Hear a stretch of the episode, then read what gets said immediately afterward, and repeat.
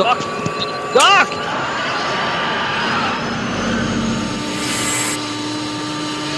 Que papo é esse que a gente não precisa de estrada, você tá maluco?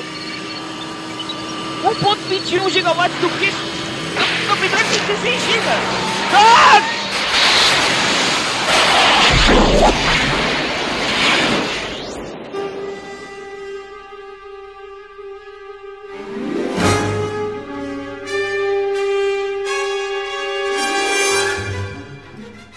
Gente, gente, ah, Peraí, Ué? onde, onde, onde a gente. O que que tá acontecendo? Onde a gente tá aqui, né, hoje? Que dia é hoje? Onde sou? Quem estou? Bom, o ano. do- o ano é 2014, cara. O que você tá falando? O que você tá falando, cara? A gente, a gente vai gravar o programa. Cara, tá doido? Pois é, 2014. o que houve, cara? O que houve, O mano? que aconteceu? Onde é que você tava? Tá passando bem, cara? Tá legal? Cara, eu não sei. Eu, eu não sei se eu tudo. é, eu não sei se é um sonho ou se é recorrente, igual aqueles que eu fico- sempre acontece de eu ficar pelado. Não, isso não pode. é.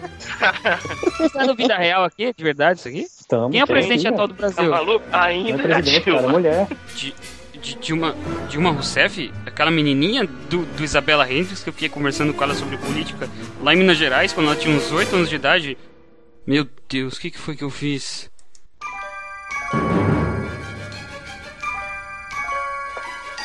Deus. Ah, Matheus, deixa disso, deixa disso. Vamos gravar o programa. É, vambora, vai. De cerveja não é agora não, cara, ainda. Não é de cerveja ainda não. Eu não devia ter tomado aquela tequila.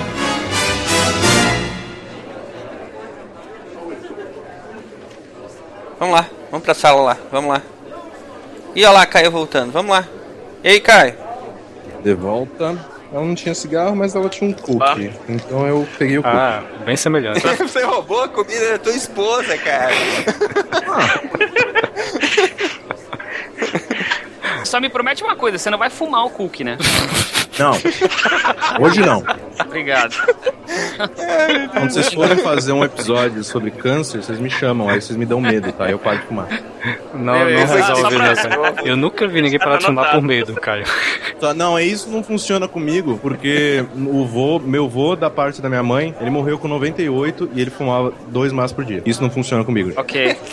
Se for genético, tu tá bem, né, Caio? Vai que ele tem uma, sei lá, uma mutação que tipo, ah, cigarro é bom pra ele. Ah, ele viveu até os 98 por causa do cigarro, sei lá. É possível, é possível. Foi o que manteve ele vivo, né? É, porque, tipo, tá ligado? Ele tinha um. o- o- Quando ele segurava o cigarro, ele segurava o pouco do que ele podia ficar nesse mundo, tá ligado? Era como se fosse um pregador. Aí tiraram o cigarro da mão dele e simplesmente morreu. Ele morreu. Tiraram o link, né, cara? No céu, no céu tem um Malboro e morreu. Que loucura. Ah, já tá gravando? Já pode começar? Tô gravando faz meia hora já. Ah, não, ótimo. Não, tudo bem. É, toda a parte que eu falei que era travesti aqui, muito bom, muito bom, legal. Adoro vocês. Adoro, adoro todos vocês, pessoas de bom coração, vamos lá. E atenção, atenção, todos os alunos, caralho. Ô, de- desce daí, filha da puta. Deixa a cortina em paz. A cortina não é sua amiga. Pronto, parou. Ok, obrigado. Silmar, para de sempre rir. assim. Si- Silmar, eu tô, eu tô ouvindo sua voz, mas você vai ter que responder de qualquer forma. Ele sempre faz isso, professor. Sempre. Sil- Silmar, é, é presente. Não é presunto, não é aqui, não é eu, não é tô. É presente, só, só presente, presente. Presente, Silmar, professor. respira. Silmar, para de chupar a mão.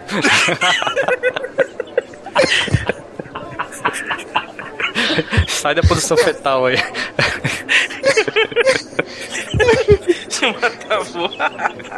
Travou. Ô, enfermeira, o, o Silmar teve um treco. Enquanto ele começou a chamada, eu fui tomar água e me engasguei.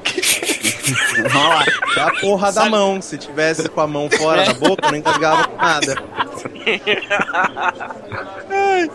Presente, professor. Fábio, Ah, o Fábio ele saiu porque ele foi escrever a biografia de um ex-presidente por aí. ah, Jorge, Aqui. não é aqui, é presente. Ah, tá. Nota negativa pro Jorge. Professor. Silmar, a, a mão, eu falei, a mão fora da boca, a mão em cima da carteira. Obrigado. Ronaldo, Presente. Ele é muito no Corinthians. Marcelo Fulano, Qual fulano? Aquele que gosta de omelete, professor. Ai, meu Deus do céu. nossa. Matheus, Presente, professor. muito bom, muito bom. Começa a aula então.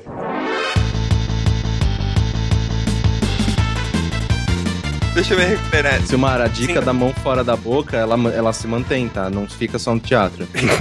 Sempre a mão fora da boca. Eu vou, eu vou fazer a apresentação agora? Posso fazer? Oh, desculpa. Não. Posso fazer minha apresentação agora? Vai, manda na apresentação, vai, cara. Anda, bala. Olá, pessoal. Aqui é o Silmar de Chapecó, Santa Catarina. E eu só jogo com o Ryu. Tum. Jorge, pra fora. Tá, tá ok. Tá. Que é Caio Corrêa de São Paulo. Eu adoraria ter sido feito na Unreal Engine, porque ia ser podre de forte. É verdade. É É meio, verdade. é meio convenção do gênero, né? Aqui é o Ronaldo Gogoni de São Paulo e quem pensou que em estudar games ia fugir de matemática se lascou. Puta, você não podia estar mais certo, cara. Puta que pariu, que inferno. Aqui é o Jorge de João Pessoa e sua mente é um excelente game engine. Ferrou tudo. A gente vai falar disso. E, bom, aqui quem fala é Matheus Gonçalves, de Richmond, Virginia. E não tem rapidez de loading que me satisfaça mais do que assoprar um cartucho. Boa. Essa é boa. Tem uma história boa, inclusive, com isso aí. Essa semana foi aquele momento, tipo assim, ó. É aquele momento de parar e dizer em que ano estou. Minha mulher entrou no carro, tirou um pendrive na bolsa, plugou na USB do carro, nada, tirou o USB, soprou, pôs de volta, tocou a música. que isso, cara? Nossa, cara. E eu, e eu olhei aquela cena com o queixo lá no joelho, né, cara? Você entrou na máquina do tempo, né, cara? É. Uma mistura. Cara, não tem nem questão de paralelo. ano. É toda, até hoje, é a coisa que mais funciona na história da tecnologia. Você já tentou ligar e desligar? Have you tried turning it off and on again? Vocês estão ouvindo o SciCast, o podcast sobre ciência mais divertido da internet brasileira. Science World Beach.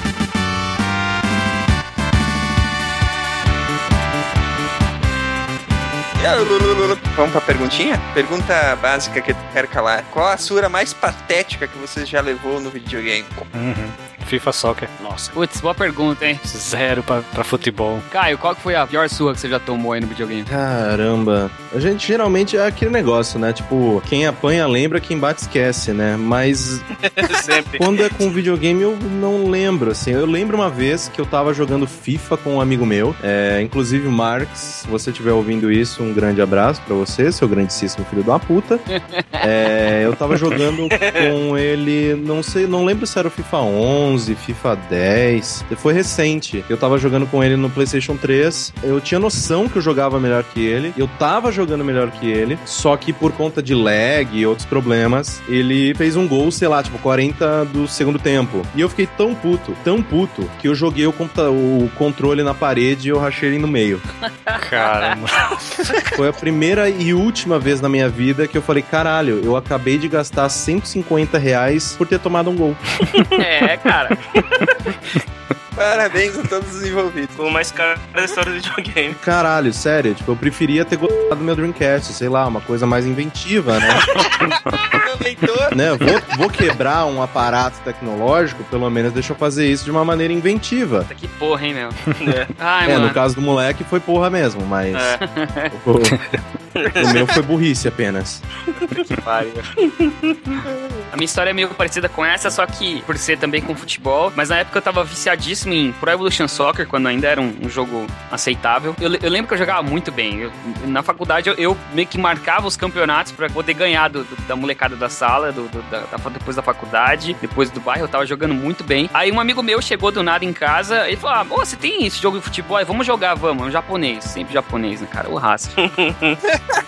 Tu sabe muito bem que eu vou ter que cortar isso, né? Mas é, é, o raça foi elogio no caso de ser um oriental. É porque eles são absurdamente inteligentes. O cérebro deles funciona de alguma outra forma acima do, do comum. Esse japonês viado, que é o Fá, abraço aí pra ele também, né? Fá? Ele fez 8 a 0 em mim com direito a dois gols de carretilha. E até hoje ele joga isso na minha cara. Vira e mexe, ele fala: "Ah, vamos jogar, vamos então, eu tô afim de fazer uns gols de carretilha. Eu falei, ah, japonês.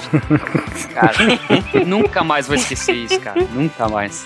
Mas Parece que todo mundo levou surra no futebol aqui, né, cara? Poxa. E eu Não, no, meu caso, não. Porque, tipo, uma, porque nunca fui muito de jogar de jogo de futebol. Joguei poucas vezes. O meu negócio foi, é, foi tomar surra em jogo de luta mesmo. Principalmente no. Somos dois, então. No Street Fighter nem tanto, porque o Street Fighter não, não permitia tantas surras homéricas. Agora no King of Fighters era complicado. Tem um amigo meu, Rafael. Rafael, um abraço pra você, mas você, pelo amor de Deus, de- Hoje é o dia do desabafo.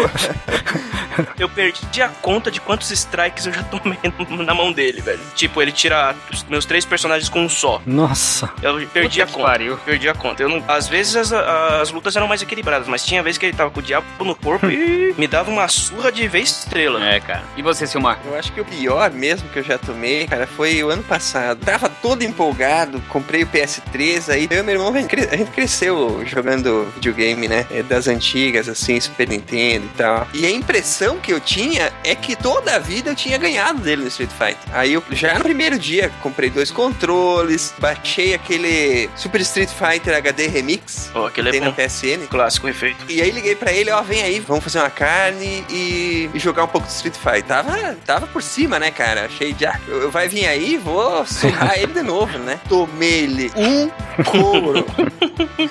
Histórico! O menino chegou a sair andando pela sala, dando pulinhos É. pra poder me tripudiar. Ai, ai. Meu irmão, Sidmar, um abraço pra ele. Nossa, se, se é irmão, eu dou porrada. Se tá em casa, se é da família, eu saio dando porrada. Ah, mas isso eu podia fazer quando a gente tinha 12 anos. Hoje em dia não dá mais, né? A minha, é é praticamente a minha idade mental, não tem problema. Não, e você tava jogando em casa. Você você podia simplesmente desligar o videogame e falar: foda-se, agora a gente vai comer. Isso é muito filho da puta, né, cara? Não vai ganhar porra nenhuma, tira da tomada, né? E quando o filho da mãe fazia isso no fliperama? Pô, ah Você não. tava ganhando aí... o cara e tirava o, a fita de cara, cara ia lá e pum, desligava a máquina. Não, se, se, é de, se é de onde eu vim, isso aí dá faca, velho. Você é maluco. É, pior que é, viu? É. Já começaram guerras É por verdade, cara. Ah, muito menos. Vocês não sabem que a guerra dos 100 dias foi basicamente porque um cara tava de Rio, outro tava de Honda e ele pegou tonto? What? Não pode, cara. Pegar tonto é, é pior do que, cha- do que encoxar a mãe no tanque, brigar com a irmã por causa da mistura. É, pegar tonto é coisa séria. Aí não dá, não. Aí é apelação Uhum. demais. Pode parar, cara. Pode parar. Ai, bom, Vamos lá, vambora? Eu já tomei 500ml de cerveja e eu vou pedir isso dá pra ir no banheiro antes de começar a pau. o cara tá gravando bêbado agora, rapaz. Que isso? Games on the Rocks, velho. Essa, essa é a influência que eu trago ao mundo. You're an inspiration for birth control.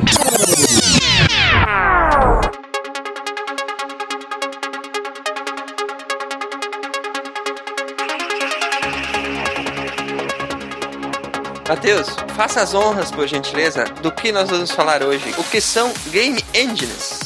Que diabo é um, um game engine, né? Mas é um game engine ou uma game engine? Então, é, existe gente que fala uma, existe gente que fala um. Como é um motor, eu, por causa das aulas até que eu tive, professores influenciando falar, eu adotei um game engine, mas vira e mexe eu me pego falando uma também. Caio, o que, que você acha que é o mais correto de falar aqui? Cara, eu sempre tento trazer para português, mas de vez em quando o costume meio que impera, né? Então eu, eu falo uma, eu falo uma engine. Mas se a gente realmente fosse trazer para português, é um motor gráfico, né? Um motor que, então, o motor é, é ma- masculino. Mas eu, eu geralmente eu falo uma, né? Porque eu sempre, ah, a Unreal, a CryEngine e tal, eu geralmente uso o feminino. Mas o correto é, é masculino mesmo. Vamos fazer o seguinte, vamos adotar uma, porque se a gente ficar se policiando pra falar um, vai acabar até com a naturalidade do que a gente vai falar. É. E, porque todo mundo fala uma, eu também falo uma, você fala uma, vamos continuar falando. Em mulher é muito melhor, né?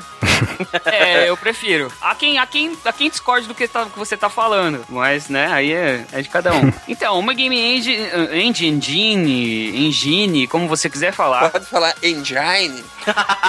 Engine ficou, engine não dá, né? Engine é foda, Engine é pra cara. acabar, Aí né, é cara? Engine é complicado. complicado, mano. Mas teve muita gente que falou engine, viu? É, Game Vagine, aí não, não vai rolar.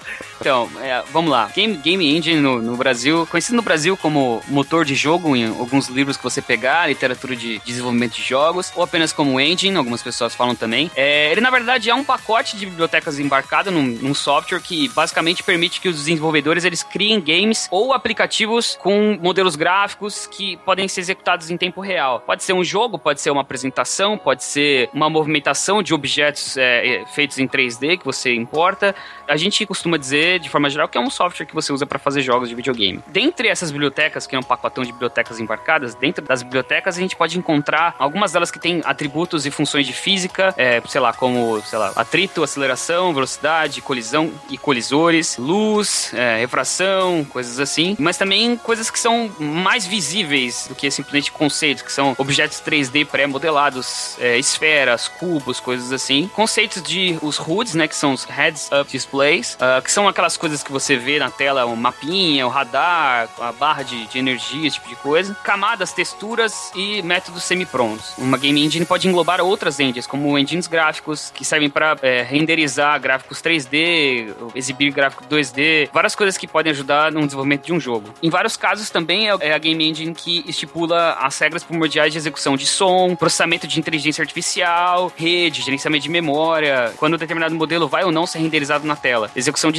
scripts, coisas assim. Isso é basicamente game engine. Significa que você não precisa programar isso aí no teu sistema, né, Matheus? Você não precisa criar esse código do zero para mandar um, digamos, uma mensagem pela rede, né, pela internet, pelo Wi-Fi, pelo 3G. Simplesmente você pede ao engine, ah, eu quero comunicar com outro jogador, modo multiplayer. Então se vira aí para mandar isso aí. Você tem esse tipo de coisa também que entra na parte de comunicação e que você pode fazer isso de várias formas. E a gente entraria num assunto um pouco mais complicado que envolveria arquitetura de, de sistemas voltados a games, mas a parte de, da game engine seria mais, por exemplo, um software que você utiliza para trazer, por exemplo, você faz um bonequinho num aplicativo de modelagem qualquer. Você faz um bonequinho ali. Você traz esse bonequinho para um game engine da vida, por exemplo, e você coloca ações em cima desse boneco. Colisores, se algo bater nele, se como você quer que seja o pulo, é, como você coloca ele num determinado cenário, aplicação de level design para você criar as fases, você coloca lá dentro. Isso na verdade varia muito de game engine para game engine. Eu queria te perguntar só para deixar mais claro, não tem como falar das game engines, né, sem falar sobre a programação em si, né? Que uma game engine é um pedaço de código de software. A gente pode dizer que a game engine é uma das camadas do software? Se a gente for pensar que alguém precisou programar uma game engine para que um jogo desses atuais pudesse ser feito, sim, ele é uma, uma das etapas. Hoje, uma das etapas iniciais na parte de programação. Mas você pode, por exemplo, utilizar uma game engine só para trabalhar com objetos, por exemplo. Alguém que, por exemplo, não, não manja nada de programação ou não tem ideia de conceitos de física, rotação, não tem nenhuma ideia de como fazer movimentação de objeto na tela. Ele pode simplesmente trabalhar com texturas, ele pode trazer um objeto 3D ou trabalhar com imagens em 2D e trabalhar com animação de cenário, sem trabalhar com programação ainda. Basicamente, uma pessoa que não tem tanto conhecimento de programação consegue se virar bem utilizando já os pacotes que tem dentro de uma game engine. Não que se ele tiver um conhecimento já mais avançado de programação, ele não vai conseguir extrair mais da ferramenta. Agora, o, o ambiente de programação, ele não faz parte da game engine, né?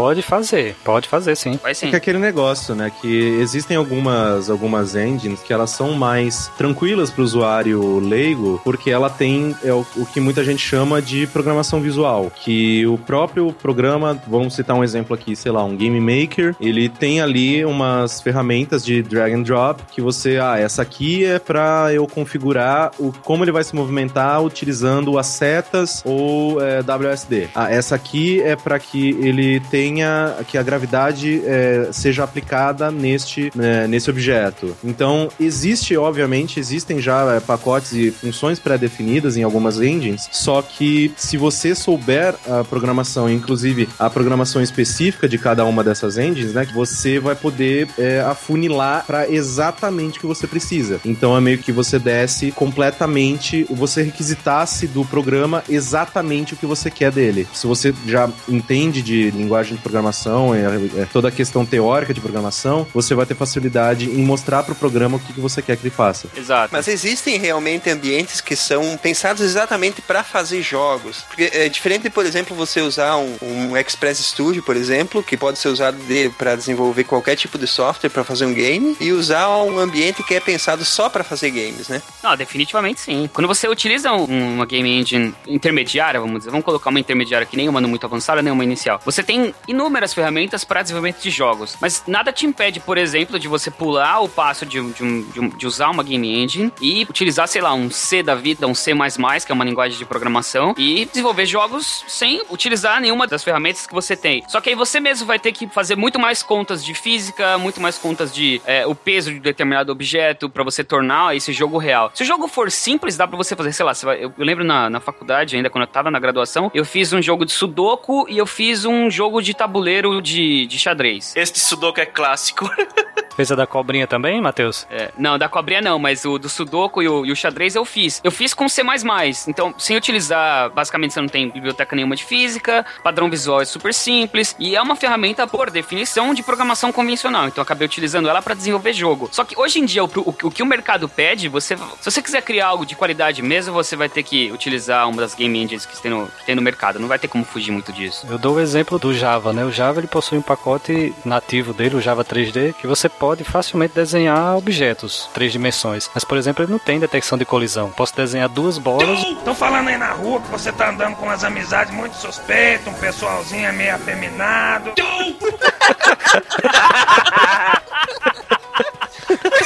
Mas, mas aí é que tá. Você pode, por exemplo, importar uma biblioteca que é uma game engine pra trabalhar com colisão, não pode? Aí é a função da game engine. Se você quiser fugir da game engine para fazer isso, mano, é, desenvolvimento com Java, posso dar o um exemplo aqui de um, de um jogo que um, uns amigos meus fizeram. Antes ainda de ter o Kinect, o que, que ele fazia? Você parava na frente de uma câmera, vai vendo, ele parava na frente de uma câmera, ele identificava os seus movimentos, criava o seu contorno e você jogava vôlei. Ele criava uma, uma rede virtual e uma bola virtual. Holy shit! Você batia no ar e você jogava vôlei no jogo. Isso antes do, do Kinect. Ele fazia motion capture, né? É, e na verdade, para isso você precisa de uma biblioteca de física, você precisa programar muita coisa de geometria analítica, muita coisa de cálculo, e você vai ter que fa saber fazer esses cálculos, e você também vai ter que utilizar visão computacional, para que eles enxergam o contorno, enxergar o que é uma pessoa, o que vai ser uma bola virtual, se a sua mão encostou ali naquele determinado lugar, criar contorno para esses objetos. E tudo isso você consegue fazer de uma forma super simples na maioria das game engines que a gente tem no mercado. É bem trivial, inclusive, fazer isso na, nas game engines.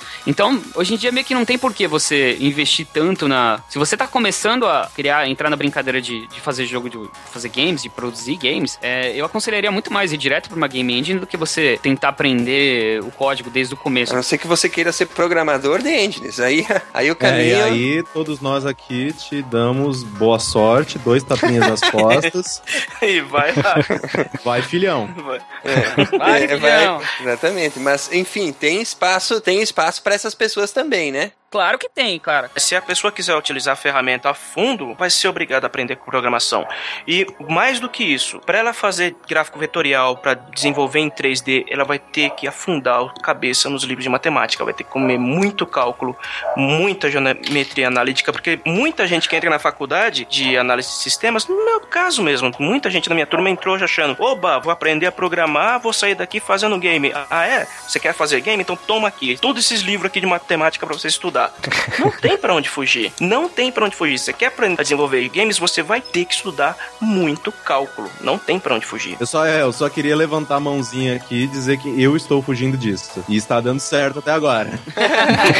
É, eu ia entrar exatamente nesse assunto. Apesar de tudo isso, de, de realmente a pessoa em algum momento tenha que, por exemplo, estudar exatamente como é que um código funciona para poder extrair o melhor dele ou para fazer alguma, algum aperfeiçoamento, sim, vai ter que entrar no código. Mas de uma forma geral, as game engines, a função delas é facilitar o trabalho de criação, correto? Correto. Deixar a pessoa é, livre daquela parte de ter que pensar no código e poder pensar no enredo, poder pensar como é que o bonequinho dela vai se comportar, como é que, que é o visual do jogo tem que ser e assim por diante, né? Facilitar essa parte de criar um jogo divertido e deixar a parte bater cabeça. É, a gente tinha uma expressão para isso na faculdade que era Escovar, escovar bit. Escovar bit. Escovar bits, pronto, escovar bits. Faz alguns anos já que eu terminei a faculdade.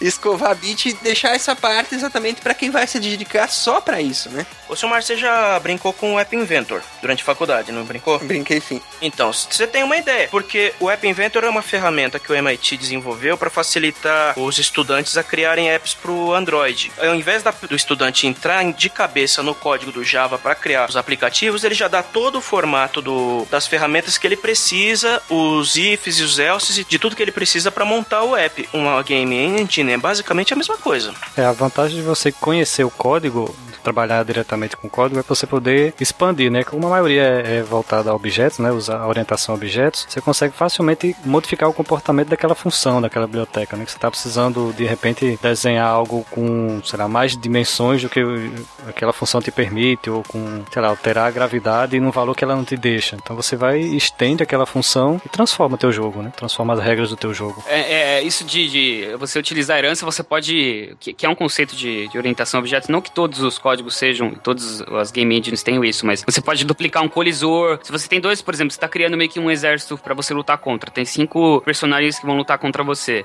Eles são semelhantes. Você pode copiar de um pro outro e ele vai copiar as mesmas informações, mesmo sistema de colisor, mesmas uh, reações de impacto, todo tipo de coisa. Yeah, piece of cake.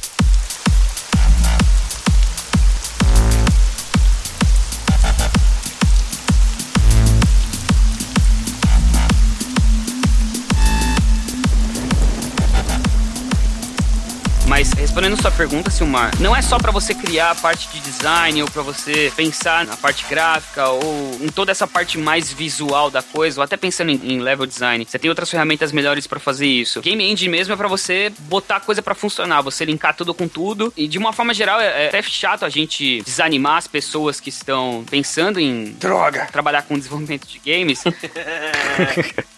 oh, bichinho. Vamos matar o sonho de todo mundo. É, não tem como fugir disso, cara. Vamos matando o sonho, inclusive o meu. A minha meta era trabalhar com desenvolvimento de games. Até hoje nunca aconteceu. É... Primeiro porque o Brasil tem, tem um mercado diferente, mas também porque demanda que você entre no código. Não é só a parte legal do jogo e videogame, não é só a parte visual, só o gráfico, só o desenho. Você vai ter que saber fazer gráfico vetorial, você vai ter que fazer cálculo disso programando. E não, vamos dizer assim que não é a coisa mais agradável desse mundo, entendeu? Você falou que você fugiu disso, cara? Sim, é, porque uma coisa que a gente também tem que deixar claro é que eu vejo muito realmente as pessoas falando é, do ponto de vista de vocês. De olha, cara, se você quer fazer jogo, você tem que saber matemática, você tem que é, trabalhar com cálculo, você vai ter que cair de cabeça, vai ter que cair de boca no, no, na programação e tal, tal. Só que isso é um bom conselho se a pessoa for fazer um jogo sozinha. Porque se você tiver pelo menos uma equipe em que você já, consegue, já conseguiu encontrar alguém que manje mais de programação, outra pessoa que manje um pouco mais de arte, outra pessoa que entenda um pouco mais de música e efeitos sonoros. Modelagem. Exato. Se você conseguir montar um time, cada um vai fazer o que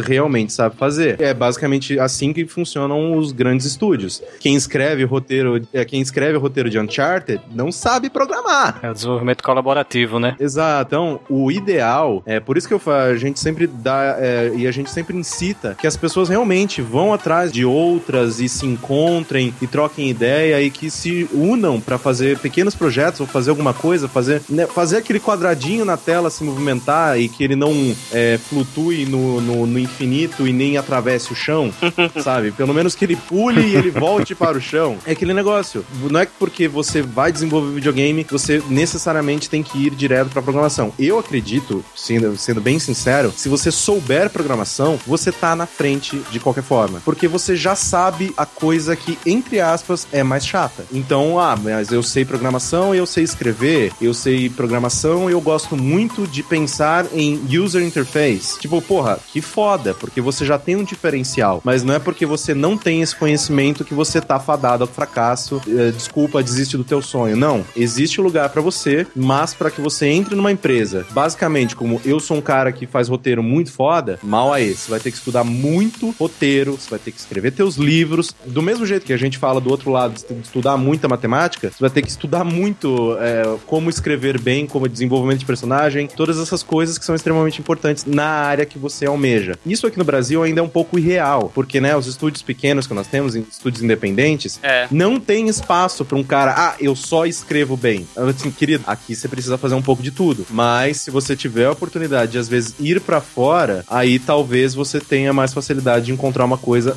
direcionada ao seu seu nicho de maior talento e maior também interesse. Excelente. Muito bem colocado. Essa parte aí que o Caio comentou que, tipo, era onde eu tinha comentado que, infelizmente, os mercados, o mercado brasileiro e o americano, eles são muito diferentes. E o mercado brasileiro, ele é feito basicamente de estúdios independentes, ou até de grupos independentes. Só que nada impede você, como o Caio comentou, de se juntar com uma galera que você conhece. Se você não manja muito de, da parte de, ar- de arte da coisa, por exemplo, eu sou péssimo. Se eu desenhar um boneco de palito, ele vai ficar torto. Mas pior que é verdade, cara. É verdade. Eu, até- eu mando pra vocês depois. não, não precisa não, precisa não. É, vou, vou poupar vocês dessa, mas nada te impede de você juntar com alguém que tenha um conhecimento assim e se juntar com um amigo seu que é um roteirista foda e vocês trocarem conhecimento pra que vocês consigam desenvolver juntos alguma coisa que seja bacana. Pra, pra dizer a real, o mercado brasileiro ele tá muito carente disso mesmo. Se você tem uma ideia bacana, mesmo que você seja apenas um roteirista muito bom, você sozinho você não vai conseguir fazer um jogo. Se você conhecer alguém que manja de programação de games ou que tem um desenvolvimento de arte, que tem esse tipo de coisa, vocês tentem buscar uma forma de trocar conhecimento para que vocês tentem crescer junto e produzir algo junto. Infelizmente, no começo todo mundo vai ter que botar a mão na massa, não vai ter jeito. A não ser que você seja um cara absurdamente foda, pica grossa e você seja contratado por um estúdio americano. É, e pra isso você precisa mostrar um portfólio inacreditável. Exato. Porque não é como se uma BioWare da vida saísse batendo de porta em porta. Ah, galera, eu adoraria alguém pra escrever Mass Effect 3. Será que você pode? não, não é assim. Né? Eu adoraria a BioWare batendo na minha porta pra fazer Mass Effect 3, mas, tipo, não é assim que funciona. Se pan, você escreveu um final melhor. Não é, não. Não vamos nem entrar nessa, mas. Pisou, hein? Pisou, hein? Zoou, hein? A tua parte é mais de, de roteiro assim, Caio? Você, você, mais, você mexe mais com a parte de arte? O que eu mais gosto é que, assim, acho que uns dois, três meses atrás, que eu comecei a querer brincar, comecei a querer flertar um pouco, em pular esse, essa, esse, meu, esse meu muro. Porque eu trabalho com jornalismo de videogame já há 5, 6 anos. E é aquele mesmo negócio. Por exemplo, um jornalista. Todo mundo fala que jornalista que escreve sobre música é um músico fracassado. o que escreve sobre cinema é porque nunca conseguiu fazer um filme. E meio que porque você tá com tanto contato com aquela mídia que você acaba realmente entendendo, você acaba realmente filtrando o que é legal, o que não é legal, e você sempre tem os seus pitacos de, olha, nossa, com certeza eu faria melhor do que esses caras. Você acaba absorvendo. Exato, e aquele negócio, eu comecei a flertar com isso há um pouco tempo atrás, porque realmente eu ainda me vejo novo, eu acho que eu ainda tenho uma carreira profissional muito longa, e eu falo, porra, por que não, sabe? A gente tem exemplos ótimos na indústria, como o Tom Francis, como o pessoal que fez o Bastion, que são caras que... Tra... É, super, é, exato, a Super Giant Games é um ótimo exemplo, o Tom Francis que fez o Gunpoint também é um ótimo exemplo, que trabalhou na, na PC Gamer como editor por vários anos, e foi desenvolver o dele, sabe? Então, é uma coisa que eu comecei realmente a, pô, por que não, sabe? Tempo eu tenho, eu não, eu não planejo morrer daqui a dois anos, sabe? Então, né? é, não tá na minha, não tá na- no meu diário lá, ah, dia 22 de novembro de 2015, ah, morrer. Não, não tá, sabe? É, ser atropelado por um caminhão de, que vende gás. Não, não, não é.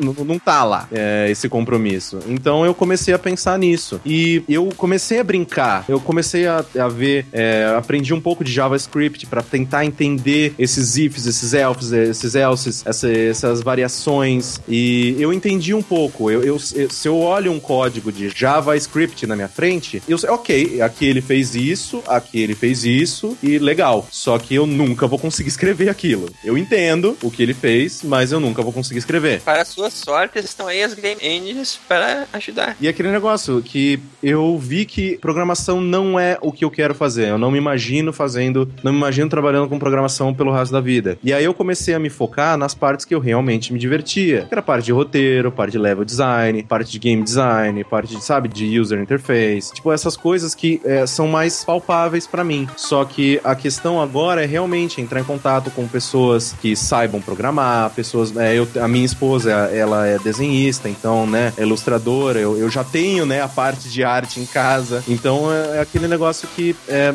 eu tô encaminhando. E pra isso, é, inclusive, eu vou, eu vou pedir pra vocês linkarem aí. Até comecei um grupo de estudos no Google Plus para que as pessoas que estejam interessadas elas se unam e troquem informações, e troquem links, e troquem tutoriais, e troquem coisas bacanas para que todo mundo ali aprende a fazer a coisa junto, sabe? Cada um focando na sua área específica. Olha que bacana aí, ó. Uma boa oportunidade para quem tá interessado, né? É um projeto que, obviamente, acabou de começar e tal. A gente começou o nosso primeiro é, rascunho de jogo, agora a gente tá tentando aprender junto. Obviamente, cada um no seu tempo livre, final de expediente, final de semana, ou no, no tempo que consegue. E a gente escolheu eh, realmente a- a- o Game Maker, que eu havia citado anteriormente, justamente por conta dessa questão da programação visual, do drag and drop, de você pegar o objeto e já puxar para ele todas as coisas que você quer que ele faça. Não vai ser exatamente do jeito que você quer, não, porque né, são os padrões estabelecidos pelo programa. Mas se você tiver um pouquinho de noção, você já pode mudar esses padrões, os numerozinhos ali na programação, para que ele se adeque mais. Eu acho interessante essas engines que realmente facilitam, inclusive para o leigo, que não tem conhecimento, tem conhecimento zero em programação, para que ele faça ali o seu clone é, de Arkanoid e, e fique feliz, sabe? Se sinta realizado, porque olha, fui eu que fiz. Um Metroid. Caralho, o Metroid seria incrível. Imagina. Dá pra fazer um Angry Birds, hein, Caio? Ah, é, não, Angry Birds é facinho, é tranquilo. Ah, só aquela física de parábola que você precisa pensar inteira. É cálculo balístico, praticamente. Fazer um Metroid que no final mostra que é. Vai dar spoiler do jogo aí, porra. Não, mas não, final, peraí. Spoiler de Metroid, você tá de sacanagem, né? Não, não fala não, não fala não. O jogo tem, tem quase 30 anos, O cara. jogo, o jogo saiu semana passada. Que, que, que, que medo, cara. Star Wars tem quase 40, e ninguém aqui. Tem gente que não assistiu ainda. É verdade. Eu conheço gente que não assistiu e não gostou, cara. Não viu e não gostou, né? Isso eu conheço muito também. Viu só o pôster, né? Eu queria que o, que o cara repetisse qual que é o nome do grupo aí pra poder divulgar pro pessoal que quiser participar. O pessoal, né, ele meio que. Quando eu vim com essa ideia, eu comecei no grupo do Games on the Rocks no Facebook. E aí o cara que criou o grupo mesmo, né, que ele se animou tanto com a minha ideia, que ele foi e fez a comunidade, ele acabou colocando o nome de Game Dev on the Rocks. Porque é, era basicamente todo mundo que tava ali, que tinha interesse, começou a migrar. Só que, ob- obviamente, agora começou a crescer um pouquinho mais e começou a pegar pessoas que até perguntam, né, por que caralhos esse nome, sabe? Porque não tem muito contato com podcast, não conhece mesmo e tal. E, mas depois o link vai estar aí na, na, na publicação. É um grupo de, de Google Plus, a gente tem divididinho ali partes exclusivas para quem faz desenvolvimento né, de som, de arte, tutoriais de engines e tal. Tá bem no começo o projeto, mas eu acho que é uma boa maneira de, nem que seja para aprender uma ou outra coisa junto, mas principalmente para conhecer pessoas. Porque, sei lá, vai que você encontra o seu programador lá, vai que você encontra uma pessoa que vai estar muito pilhada para fazer a música do teu jogo lá. Se alguém já fizer isso, eu já vou me sentir extremamente realizado e tipo, ok, o grupo serviu do seu propósito, porque é esse mesmo. Precisamos conversar. Muito bom, muito bom. Olha aí, a parceria começando aí. Né? Beleza. Muito legal. So, who wants to dance?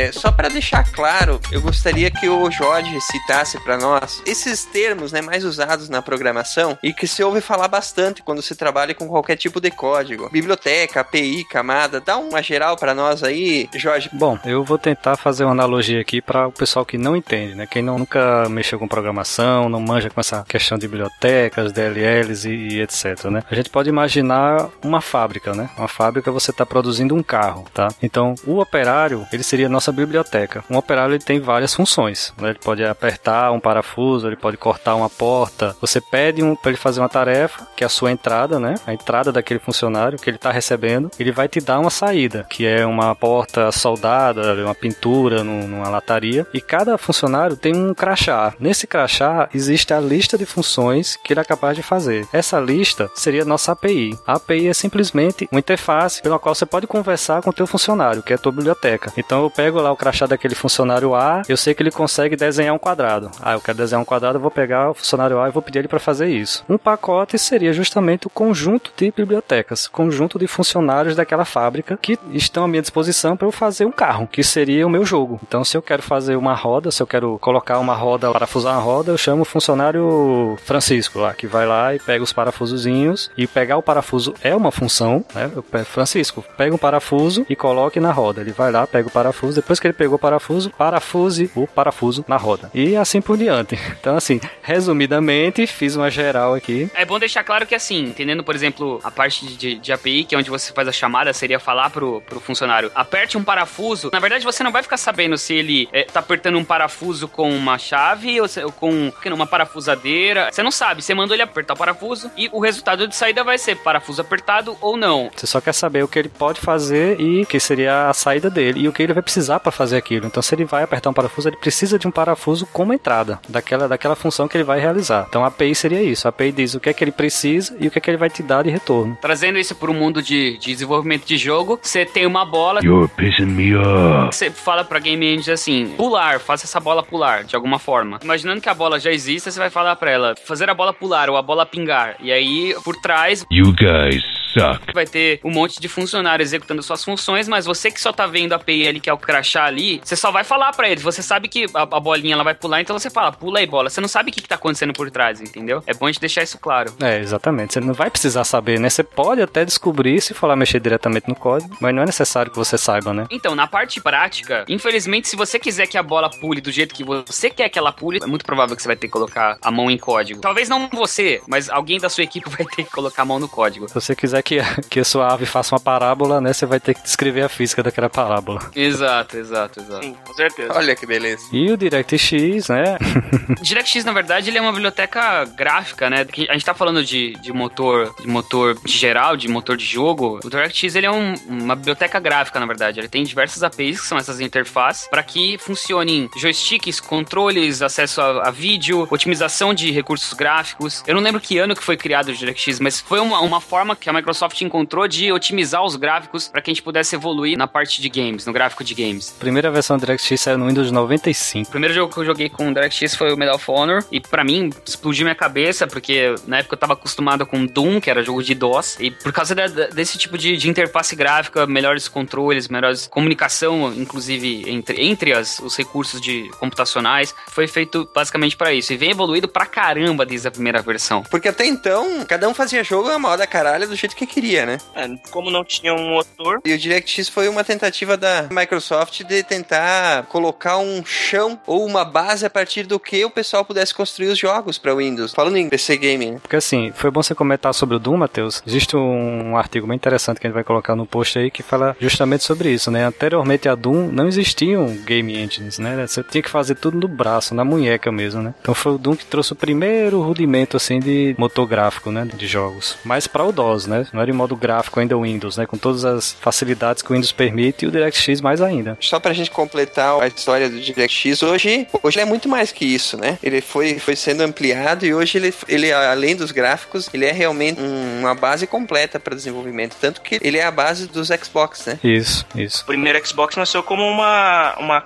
caixa de, de, de desenvolvimento do DirectX. Exatamente. Tanto que daí que vem o nome. O DirectX que agora a Valve e o Steam estão querendo fugir desesperadamente desse, desse, né, dessa centralização dele indo pro Linux, né? Porque eles não querem mais ser dependentes da estrutura da Microsoft e porque, né, tudo isso tem um custo. O, o, o Neil reclama muito, ah, que o Windows 8 é, é uma catástrofe, que não sei o que. O 8 não é muito diferente do 7. O, o que rolou mesmo foi, foi questão de dinheiro mesmo. De querer se livrar do DirectX e conquistar uma certa independência do, do sistema. É, e aquele negócio, né, que eles migrando pra Linux, eles conseguem, foi daí que germinou toda a ideia dos Steambox e computadores feitos exclusivamente para que você não tenha Windows, né, uma, uma coisa que, que para muita gente ainda é absurda, né, como assim, eu vou ter um computador que não tem Windows? Porque, né, ai- ainda é muito essa, essa assimilação, né, e é basicamente o que eles querem fazer com Steambox, computador, né, baseado em Linux, com uma interface específica da Valve, para você já estar dentro do Steam o tempo todo, e obviamente eles, eu acredito, eles vão,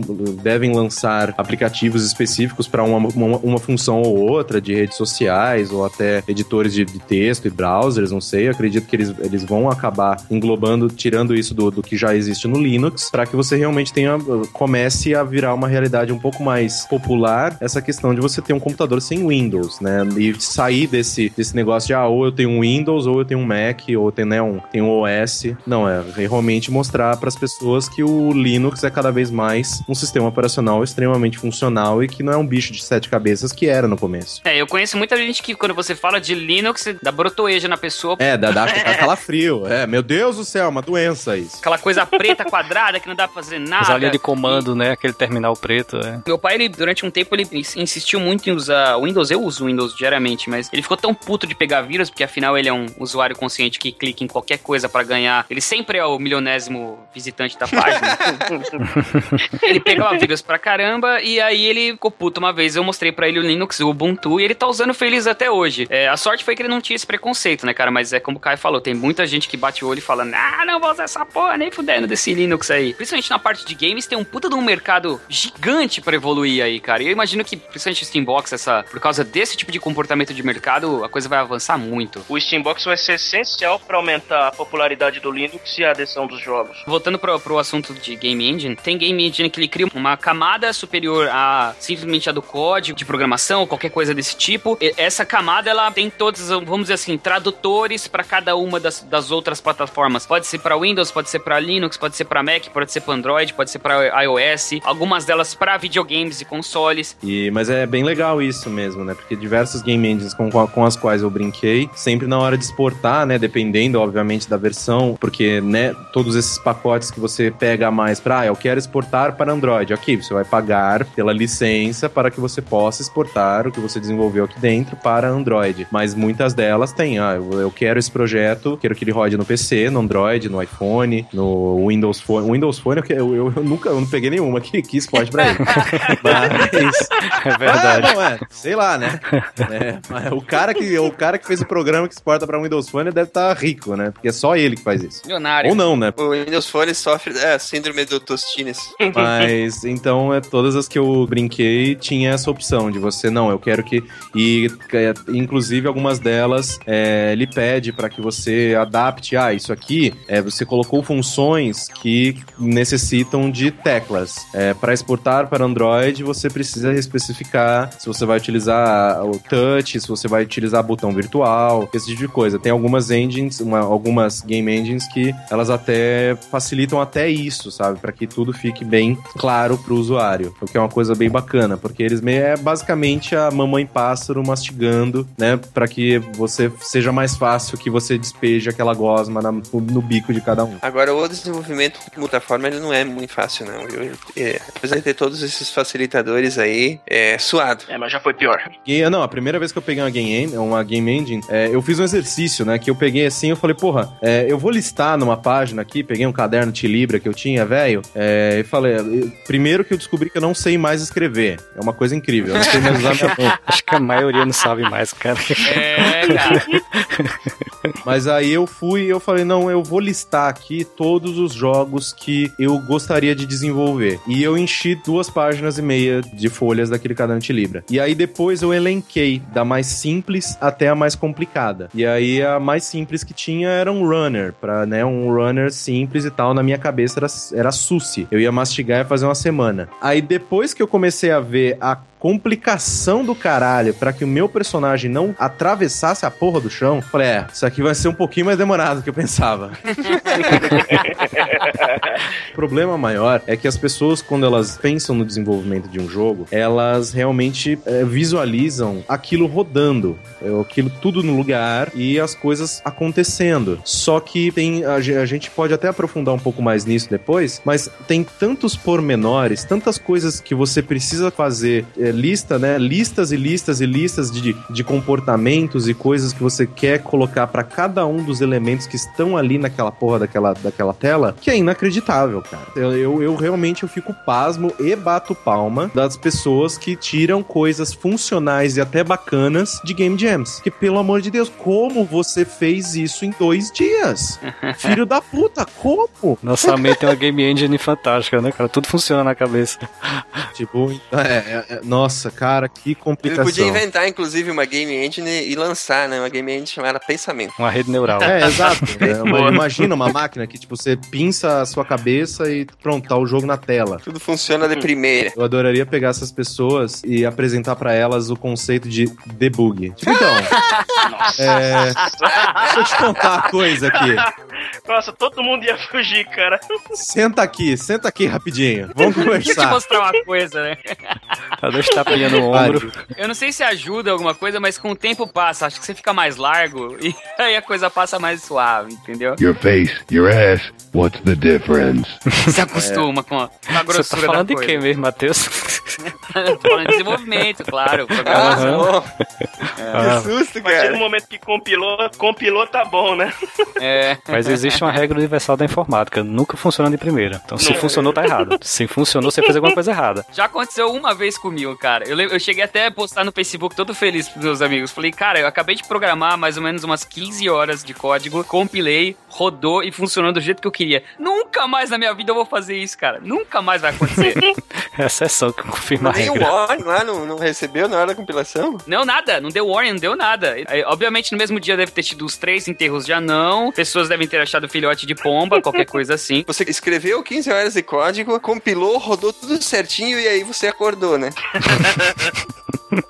Para as pessoas que estão boiando, o Matheus tá basicamente falando que ele desenhou a Mona Lisa sem esboço. É, exatamente. Direto, assim, ele botou o pincel e saiu. Ótima analogia, ótima, ótima. Mas eu, eu, eu tenho plena noção. Isso nunca, nunca tinha acontecido e eu tenho certeza que nunca mais na minha vida vai acontecer. Eu só queria falar, aproveitando o gancho, antes da gente entrar na história das Engines, sobre um vídeo que tá disponível no YouTube, no canal Comic Con Reviews, que chama Série Videogame History. Ele começa, inclusive, é- ele fala é, Videogame History, mas é só sobre engines. Ele fala desde a primeira que apareceu e vai avançando, mostrando cada uma delas. Claro, não vai falar sobre a parte técnica, mas vai falar sobre os principais jogos daquelas engines. Então, são vários vídeos que vão mostrando cada uma das engines e os jogos que foram desenvolvidos com elas. Bem bacana. Eu assisti mais ou menos uns cinco desses e achei eles muito bem feitos. Para quem quer aprofundar ou conhecer um pouco mais a história sobre o assunto, fica aí a dica sobre esse, esse vídeo aí. O link vai estar no post. São mais ou menos 25 vídeos e tem aqui Wolfenstein 3D, Quake, tem Doom, Blood, Silent Hill. Sensacional, vale muito a pena ver. Isso, e ele vai avançando, né? Desde lá até 2013. There's only two ways this can end, and in both of them, you die.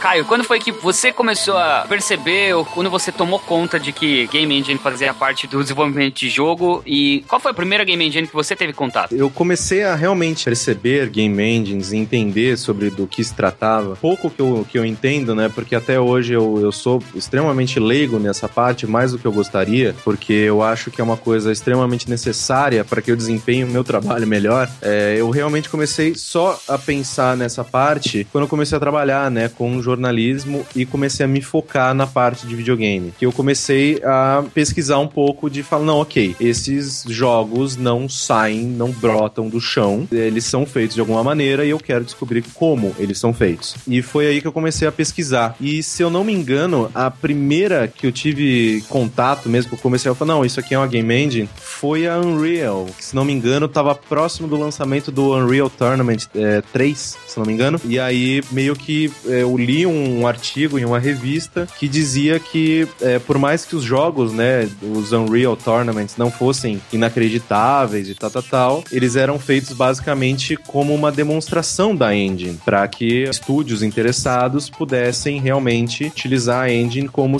como suas ferramentas. E aquilo me interessou bastante, porque eu falei, ah, então peraí, tem algumas empresas que fazem essas engines e acabam no processo desenvolvendo um jogo para realmente mostrar para as outras uma demonstração, só que um, um nível acima, né, de só uma demonstração, para que elas realmente possam é, comercializar essa engine para que outros estúdios façam jogos baseados é, naquelas ferramentas. E aquilo eu falei, porra, é tipo, sabe quando você pensa assim, pô, clever, né? Tipo, é, é é inteligente isso, porque nunca tinha caído a ficha para mim, porque eu achava que cada empresa tinha sua engine, a Square tinha a engine dela, a EA tinha, isso é isso é real, ainda tem, a Square tem a dela, a EA tem a dela, Algumas ainda tem, né? As, as bem grandes tem. Mas alguns estúdios que estão aí nesse meio termo, que não são enormes, mas que também, né? Por exemplo, a Warner, ela usa muito a Unreal para desenvolver os jogos do Batman. E então é é uma coisa que começou a muito fazer sentido. Eu falei, ok, legal. É tipo, empresas como a Crytek, é, elas vivem de não de fazer jogos bons, porque a Crytek nunca fez nenhum. É, elas vivem de venderem engine, né? Tipo, ID Software e tal. Essas, essas empresas, por mais que elas ainda desenvolvessem seus jogos, elas viviam basicamente de terceirizar, né? Pegar essa engine e passar para outros estúdios. E falando um pouco de história aí, Game Engine é um termo que foi cunhado, que não tem nada a ver com o irmão da sua namorada. Sometimes I even amaze myself. Ele foi cunhado, acho que no meio da década de 1990, principalmente por causa dos jogos 3D, como, sei lá, first person shooters, né, os jogos de tiro em primeira pessoa. O primeiro motor 3D a, a- a ser usado para criar jogos de computador foi o Freescape Engine, que ele foi desenvolvido pela Incentive Software em 86 e ele começou a ser utilizado para criar jogos de, de tiro em primeira pessoa em 87. Então a gente tá falando aí de uma história bem antiga, bem antiga. Uma curiosidade, Matheus, sobre aquele artigo que eu citei, que o Doom, ele foi um- uma primeira tentativa de se fazer um ambiente 3D, mas ele na realidade não era 3D. Ele criava a ilusão de ser 3D utilizando objetos com tamanhos diferentes. Então, na realidade, ele plotava, né, que é o termo técnico, né, ele desenhava tudo na mesma camada da tela, né, do jogo, né, para o, pra o jogador. Tanto que se você for notar, né, tanto para o Wolfenstein 3D e, e o Doom, né, que saiu depois, se você andar ao redor de um inimigo, ele sempre estará olhando para você. Justamente. Porque ele não tem profundidade, ele não é um personagem 3D. Ele é bidimensional. Eles criam ilusão, tanto que se você tem o corpo de um monstro morto no chão, se você começar a rodar, andar ao redor dele, ele sempre vai rodando junto com você. Porque, né? Porque ele só tem aquilo, é só aquele sprite ali. Heliocentrismo é o cão. É, tá sempre te acompanhando, né, cara? O- aquele- aqueles quadros que o olho parece estar seguindo a pessoa, medonho, minha avó tinha um desse, cara. What a pussy. Acho que é importante a gente citar aqui que, por mais bizarro que isso pareça hoje, que tem ali o sprite único, que a gente gerou isso tudo que o cara acabou de falar, pra época isso foi uma evolução absurda, que era o, o máximo que eles conseguiriam fazer na época. Foi revolucionário mesmo. É, Sabe como é que eles faziam o- os jogos antes de existir isso? Na munheca. é, cara, era na mão. Gramando em assembly, meu amigo. Assembly é o inferno na terra, cara. Ai, agora doeu, agora teve brotoeja. Agora surgiu aqui umas três. Pra ser mais preciso, 65C 816 Assembly. Tem gente que passa raiva tentando aprender a programar em Java, que é até fácil, ou C. Cara, nunca queira ver como é programar em Assembly. Eu tô tentando aqui é, encontrar uma analogia pro assembly, cara, mas é, Assembly é como você montar um processador. É linguagem de baixo nível. É o mais próximo que você vai conseguir de programar sem ser linguagem de máquina. uma analogia bacana, uma, uma analogia infernal, que diga realmente pro, pe- pra pessoa o quanto é difícil. Você não quer construir uma casa? Você vai ter que criar o tijolo. Não, ainda não é boa o suficiente. Não, eu vou mais fundo. Vamos utilizar a analogia que a gente já tava falando. A dos caras, os apertadores de parafuso da fábrica do Jorge. A gente falou que a gente tem as APIs, né? Que são as interfaces. E você só falava pra ele, aperta o parafuso e ele te devolvia parafuso apertado ou não. Programar em assembly é você saber do que se forma o metal do parafuso, fundir o parafuso, você saber quais são exatamente, qual é o- exatamente o diâmetro do parafuso e você montar isso exatamente lá de baixo, desde o começo, a parte física da coisa, Pra você depois poder falar pra alguém que ele pode apertar um parafuso, mas com todas as instruções que são necessárias para a- ter a chave de, de apertar parafuso ou a parafusadeira ou o parafuso em si, tudo isso é bem baixo nível o negócio. É, e não é só o parafuso, você vai ter que juntar célula por célula do Francisco que vai apertar esse parafuso. É. né? Você, tem, você vai ter que. É, é uma coisa um pouco mais complicada. Tá melhor essa analogia. Tá perto do que eu esperava. Tá infernal o suficiente já. Pior do que Assembly, o mais baixo depois de Assembly é a linguagem de máquina, que é 1 e 0. Exatamente. É o mais próximo de linguagem de máquina. Aí você tá na Matrix. Você tá na Matrix. O assembly tá um pouquinho acima, nem tanto acima assim, porque você consegue trabalhar dizendo em quais registradores você quer pôr a informação, né? Você aloca memória com Assembly, é assim que você programa ele. E não é tipo, vou alocar no bloquinho X, é tipo código, tipo, cifrão 1FFF. Exatamente, dá o endereço hexadecimal do- de onde você quer pôr o dado. É, endereçamento é hexadecimal. Quando você vai endereçar, você tem que saber o tamanho da pilha para depois você esvaziar, para você endereçar outra memória. É um inferno, é o inferno na Terra. Por isso que eu digo que a bronca é o Maloc. É, é uma log, é mesmo. É. Mas vou um pouquinho mais longe dentro dessa brincadeira. Vamos dizer que você é um cara muito fera em Assembly. Você aprendeu a programar em 65C816 Assembly, que era a linguagem de, de programação de jogos, sei lá, do Super Nintendo, por exemplo. Você é muito fera e você vai começar a desenvolver seus jogos. Calma lá, amigo. Você tem que lidar com uma porrada de restrição de hardware. Uma porrada. Por exemplo, me fala um processador hoje, ah, o, o clock de um processador hoje atual. É 1.5 GB, 2 GB. Ok, 1.7 GB. O processador do Super NES, ele tinha 3,52 MHz. E você tinha que lidar com isso. E detalhe, você tinha apenas 128 KB de memória pra você rodar todo o seu jogo. Que não era simplesmente eu sei programar, eu vou sair programar em Meu relógio de parede tem mais do que isso, viu, Matheus? exato, exato, cara. Você quer um pior, Matheus? O Atari 2600, processador dele, o MOS 6507, 1.19 MHz. Capacidade de memória, 128 bytes de RAM. Bytes, cara, bytes. cara. Bytes e 4 KB de ROM. E era tudo programado em Assembly. Imagina como era isso. É, cara, é. Agora você entende como é que saiu o ET? Não, não, não, não, não, não, não, não, não, não, não. O ET saiu. Não. Nossa, velho, que jogo horrível, Não, cara. não, não, não, não. Vai- Vamos lá. O ET saiu porque o programador teve duas semanas Isso, pra fazer o jogo. isso. Foram duas semanas. Sozinho, duas semanas. Se bem que existem lendas de jogos que foram programados em uma noite. Não, mas aí ele, ele usou alguns códigos prontos. É, chamados chineses, os códigos prontos dele. Naquela época, não. Não tinha, não. não tinha mesmo.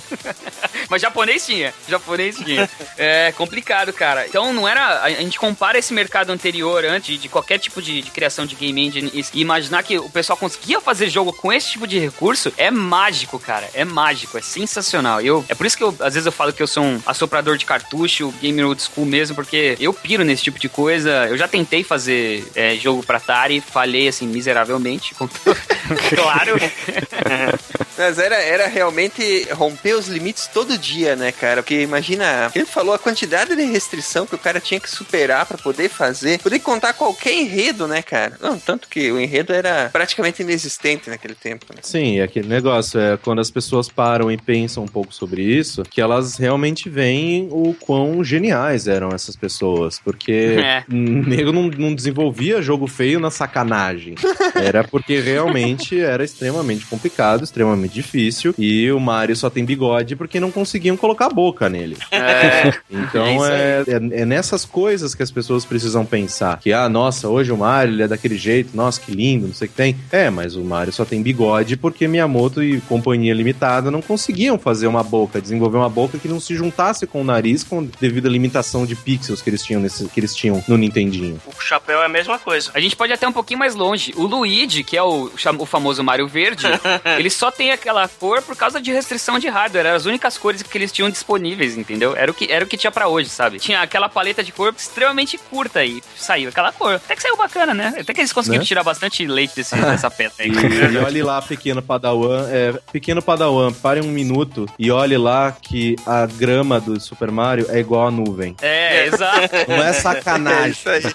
É basicamente eles tentando economizar onde dava. Caramba, velho. Exatamente, exatamente. O caso do que, eles, do que a Capcom fez com o Mega Man é outro bom exemplo também. Ele só saiu azul daquele jeito porque era a, a paleta de cores que eles tinham disponível. E ainda assim conseguiram fazer bastante coisa. que eu falei, eles tiraram bastante leite dessas pedras aí, cara. Muito, muito. É impressionante. Bom, não, não é à toa que é um, é um dos mercados mais rentáveis do mundo hoje, né, cara? Talvez muito por causa do Game Engine, da evolução que a gente teve. Damn, I hate disco.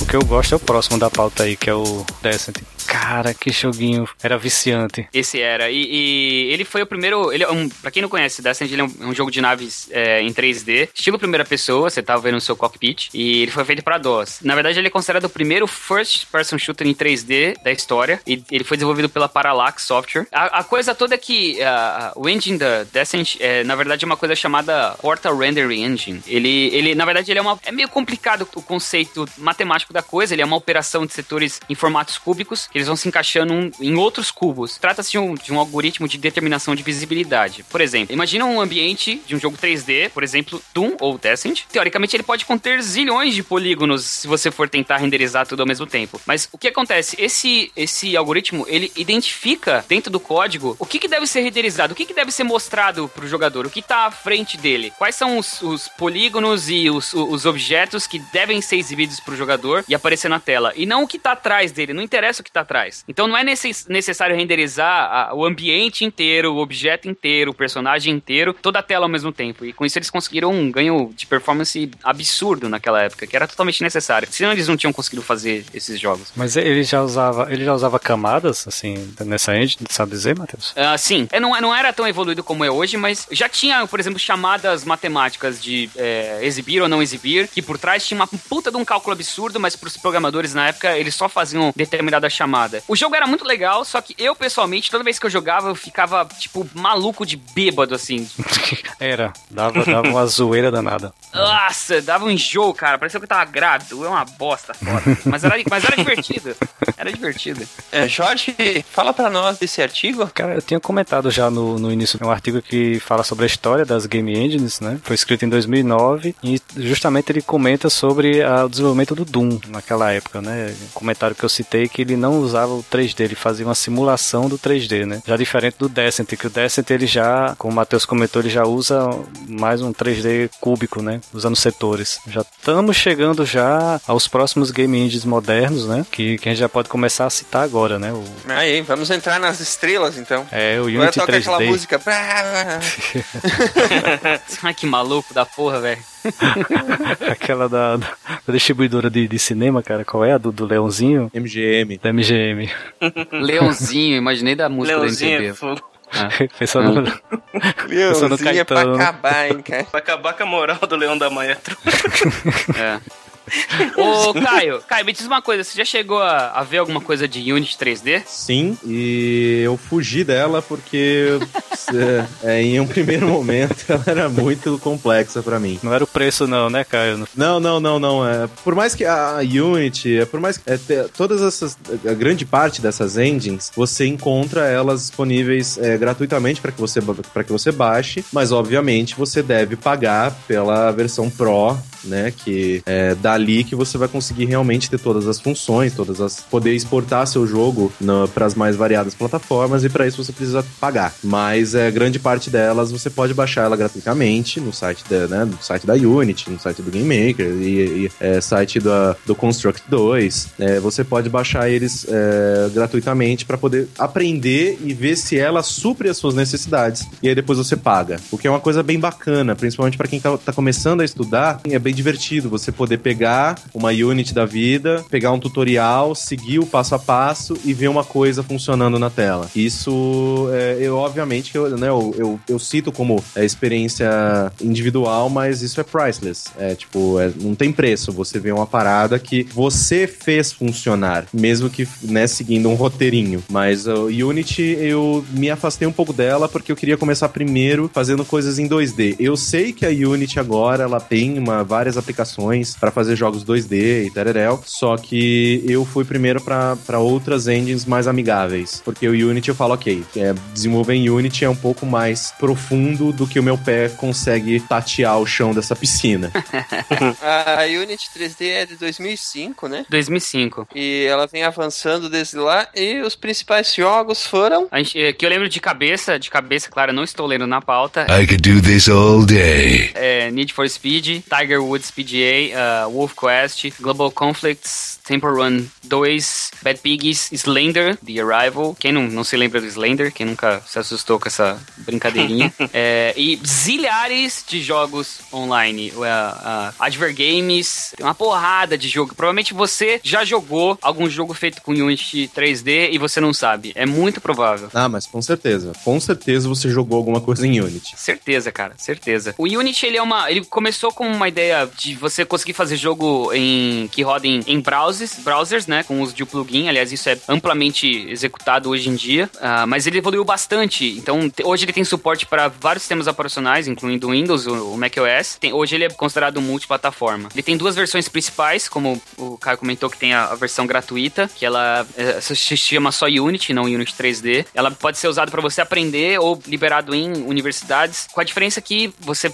vai desenvolver o seu jogo, mas você não vai conseguir. Primeiro que tem recursos que você não tem acesso e tem outras coisas que você não, você não vai poder exportar esse jogo ou vender esse jogo. Se você quiser, você tem que comprar o Unity Pro, que custa aproximadamente 1.500 dólares. Não é caro, se você comparar com outras coisas que a gente tem por se aí. Você, é, se você colocar em perspectiva com as outras engines que a gente tem no mercado, engines grandes, né, que a gente tem no mercado, o preço da Unity é risível. Mas é, é licença unitária ou é para times, né? Porque alguns eles, eles lançam um preço, você pode usar em três máquinas, né? Às vezes cinco. Boa né? Pergunta. Você consegue comprar uma para Eu acho que Unity é, acho que Unity é unitário. Taran, tru, ps. não sei. Né? Boa. Fato, Faz sentido. De fato, de fato, eu não sei. Mas é legal que dá pra você baixar e testar ele por 30 dias, como o Caio sabiamente falou. É uma das formas mais legais de você ver se você se adapta com, é, com essa game engine. Aliás, isso é, uma, isso é um, um conselho que dá pra você levar pra vida, assim, pra, pra desenvolver de jogo. Cata uma. Uh, mas se você quer desenvolver jogo, você baixa uh, as versões gratuitas de. A gente vai listar pra vocês aqui alguns exemplos, mas baixe as versões gratuitas. Tente é, seguir tutoriais ou tentar desenvolver algum jogo que você queira. E você provavelmente vai se adaptar muito melhor com uma do que com a outra. E aí você dá sequência, porque ele é simplesmente uma ferramenta, entendeu? Tudo depende da sua criatividade, do seu poder de, de, de vontade de aprender, de se jogar. Não, existe, não é somente essa coisa de você tem que se adaptar à ferramenta, mas talvez uma ferramenta seja melhor, seja melhor para você, entendeu? Sim, e é aquele negócio que é aquele exemplo que a gente sempre dá, né? Não é, é obviamente que existem, né, é, engines mais poderosas que outras, né? A gente vê é só ver a gente, né, os últimos, o, o, último vídeo de demonstração da Unreal Engine 4 e meu Animal. Deus, o que, que é aquilo. Animal. Mas é, não, não é que você não precisa levar em consideração aquele negócio. Não, ah, essa engine é melhor que a outra. A melhor engine é a que funciona para você. Então, é, tem muita gente que usa RPG Maker para fazer jogo e faz uma parada incrível, como é o caso de To The Moon. Putz, é verdade. Fantástico. É um dos melhores jogos que eu já joguei na minha vida e foi feito no, no RPG Maker. É, eu, eu, sempre digo aqui, que é o que eu mais tenho familiaridade, do Game Maker, que não é uma engine muito, muito cara, e você tem jogos como Hotline Miami, que saíram dali. Então, é, você sempre tem que ver a engine que, primeiro, ela atende às suas necessidades e segundo que caiba no seu bolso. Não adianta você querer adquirir a licença da Unreal Engine 4 e não, é porque aqui tem aquele vídeo, o cara explode tudo e tem robô e tem tiro e você vai pegar, você não vai conseguir fazer nem, sei lá, nenhum Pac-Man dentro dela, sabe? É verdade. Então, vá atrás do que é, cumpre as suas necessidades que você consiga se adequar e mexer bem na parada, né? Perfeito. Aí me Perfeito. chega uma pessoa que, que manja um pouquinho, pega um Unity e comete o Kerbal, por exemplo. Pô, o Kerbal é Unity, é? Kerbal é Unity. Que massa. Nossa, uhum. Kerbal, puta que pariu, né? Puta, nossa, só de, só, de, só de imaginar o número de cálculos que esses filhos de uma puta. nossa, velho. Nossa, que tristeza. É. Os caras simulam um sistema solar, cara. Pelo amor de Deus. Caralho, velho. É foda, é foda. E é tudo com física newtoniana. É, o jogo é incrível, É. cara. E tá É. em alfa.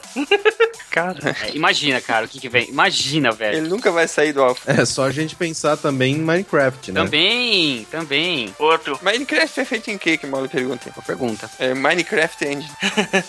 Minecraft Engine, né? É, é, a engine se chama impressora de dinheiro.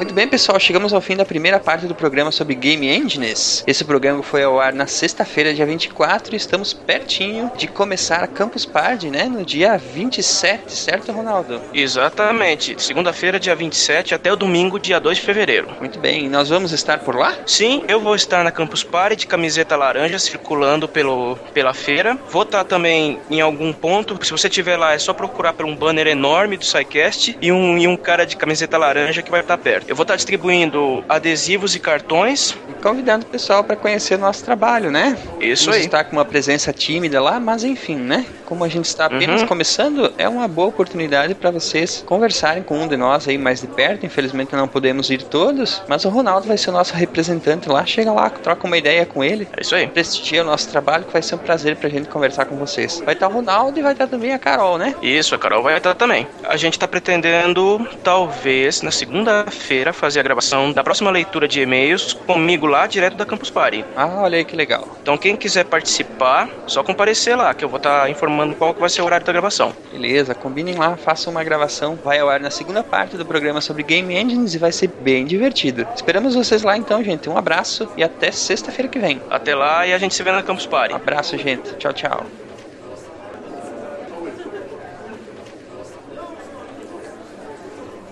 Gente, gente, agora falando sério, a gente falou do negócio, desse negócio de videogame, tudo, a gente conversou, game engine, mas eh, eu ainda tô meio perdido, gente. Eu, eu acho que eu tive uma, uma experiência, ou eu fui abduzido por ETs, ou eu fiz uma viagem no tempo, eu não sei ainda o que que aconteceu. Mas por onde é que tu andou, cara? Que, tu sumiu antes aí, ficou uma hora fora e voltou correndo suado. O que, que Então, aconteceu? você lembra que. Você lembra que eu falei que eu tava. Aquela hora eu tava com um carro andando a a 80 88 Aham. milhas por hora? Então. Então, eu, eu acho. Eu acho.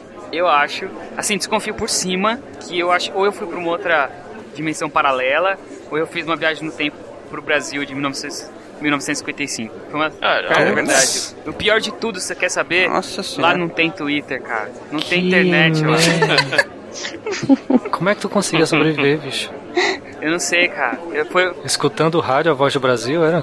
É, foi um dos piores É. períodos da minha vida. Nossa, cara, tu vai ter que contar isso aí direitinho pra nós, Matheus, mas não vai ser agora, vai ser no próximo programa. Então, continuem com a gente, que a gente vai ter que descobrir o que, que aconteceu. Nos vemos na semana que vem. Até lá. Falou, gente. Até semana que vem. Falo com vocês quando eu voltar pra 2013. 2013. Você vai ter que fazer outra viagem depois da 2013. Peraí que eu tô perdido agora. Falo com vocês quando eu voltar para o passado em 2014. Muito bem. Não, quando você for. É, voltar pro passado, voltar pro futuro, sei lá. Ah, é, caramba. É, gente- se eu falar que a gente vai voltar pro passado, quer dizer que eu tenho que fazer alguma viagem pro futuro. Então calma lá. Daqui a pouco a gente volta, falo com vocês quando eu voltar pro futuro.